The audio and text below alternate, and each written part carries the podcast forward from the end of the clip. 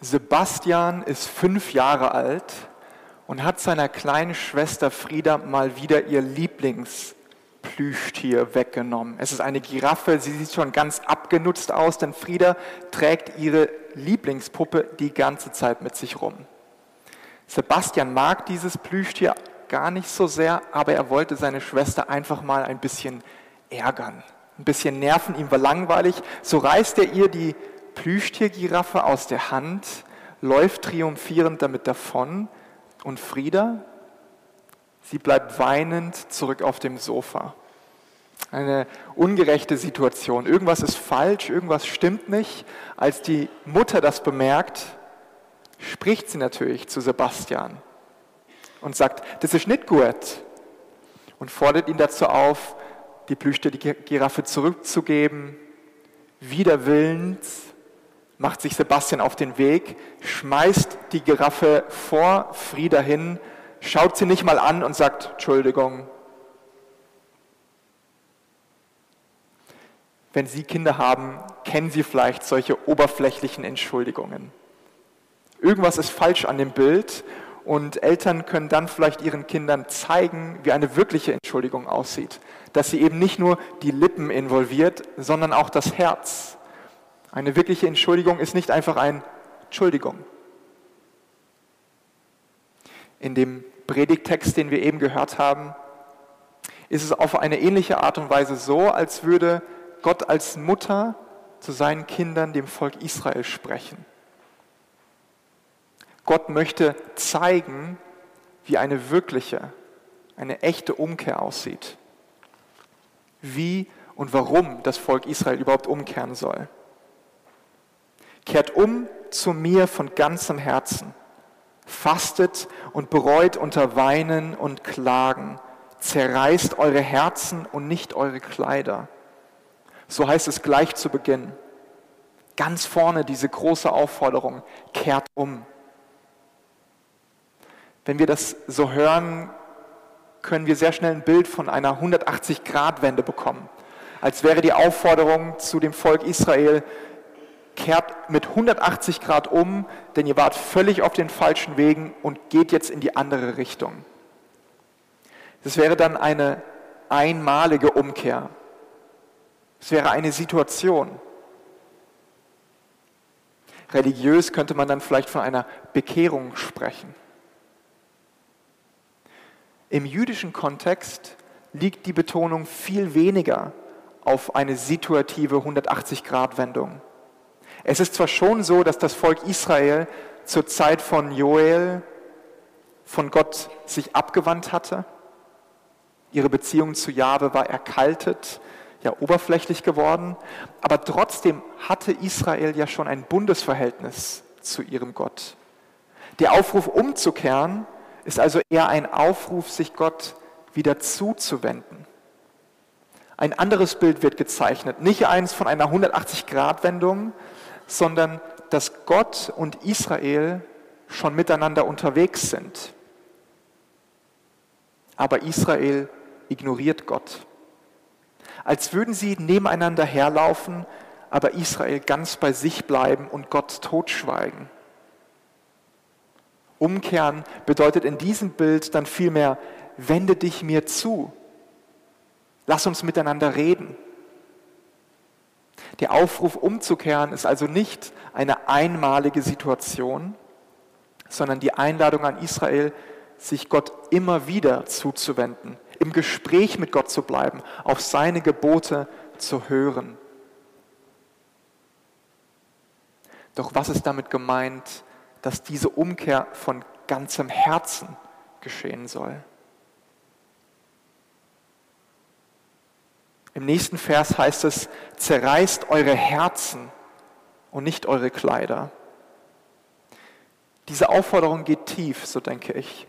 Sie zeigt, dass die Zuwendung zu Gott nicht rein äußerlich bleiben soll, nicht nur mit Ritualen, sondern mit dem ganzen Herzen, soll sich Israel Gott zuwenden. Ein bisschen so, als würde Gott zu Israel sagen, sagen, rede nicht mit mir, weil du das musst, als Ritual, sondern rede mit mir, weil du das willst.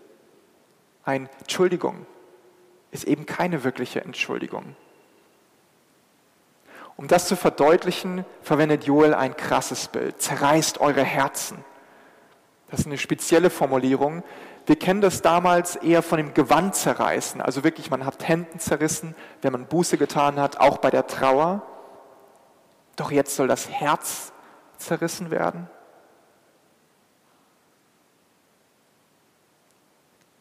Klar ist, dass es keine Kritik an den Ritualen an und für sich ist.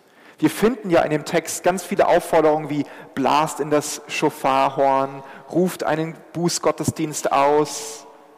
Ganz viele dieser Rituale sind also gut. Die Kritik ist vielmehr dann, wenn Rituale und Herz nicht mehr beisammen sind wenn die Rituale zu einer formalen Angelegenheit werden.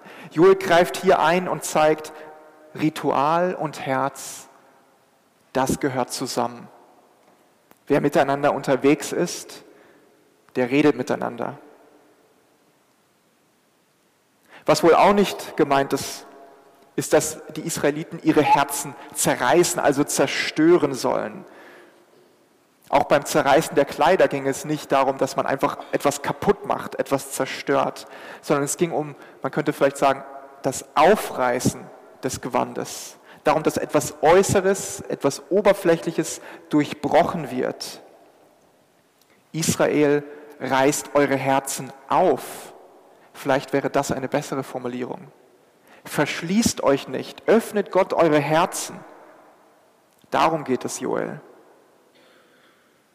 Und da stellt sich schon die Frage, wie um Gottes Willen kann das Volk Israel denn ihr Herz öffnen?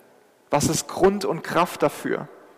Warum sollte Sebastian, so kann man vielleicht auch fragen, die Giraffe zurückgeben und sich von Herzen entschuldigen? Weil er sonst bestraft wird?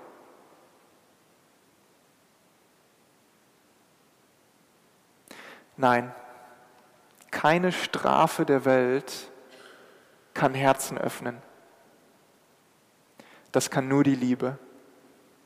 Der Grund, warum sich Sebastian bei seiner Schwester von ganzem Herzen entschuldigen kann, ist genau der gleiche Grund, warum auch die Israeliten mit ihrem ganzen Herzen sich Gott zuwenden können. Weil sie eine liebevolle Mutter, weil sie einen liebevollen Vater haben. Im Raum der Liebe öffnen sich unsere Herzen und sie kommen zum Blühen. Warum kann und soll sich Israel also Gott zuwenden? Weil Gott ein liebevoller Weggefährte ist und es deutlich schöner ist, mit ihm zu sprechen, als sich totzuschweigen. Und ich denke, an dieser Stelle offenbart sich ein großes Geheimnis der Umkehr und des Bußetuns. Beides kann nur im Raum der Liebe geschehen. Joel kommentiert deshalb gleich im darauffolgenden Vers, ja, kehrt um zum Herrn, euren Gott, denn reich an Gnade und Barmherzigkeit ist er, unendlich geduldig und voller Güte. Er ist einer, dem das Unheil leid tut.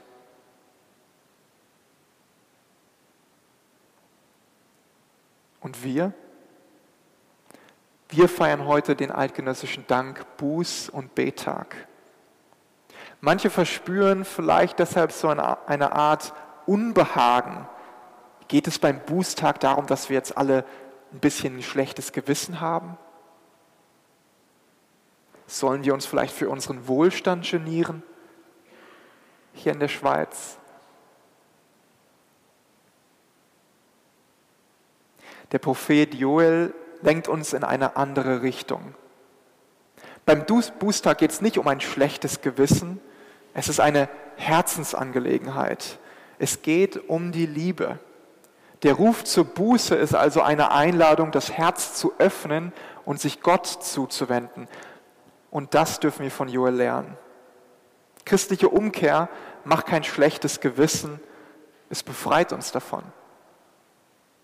Und christliche Umkehr ist auch keine oberflächliche, ja, lass ein bisschen besser machen Philosophie, sondern eben diese Einladung, das Herz zu öffnen.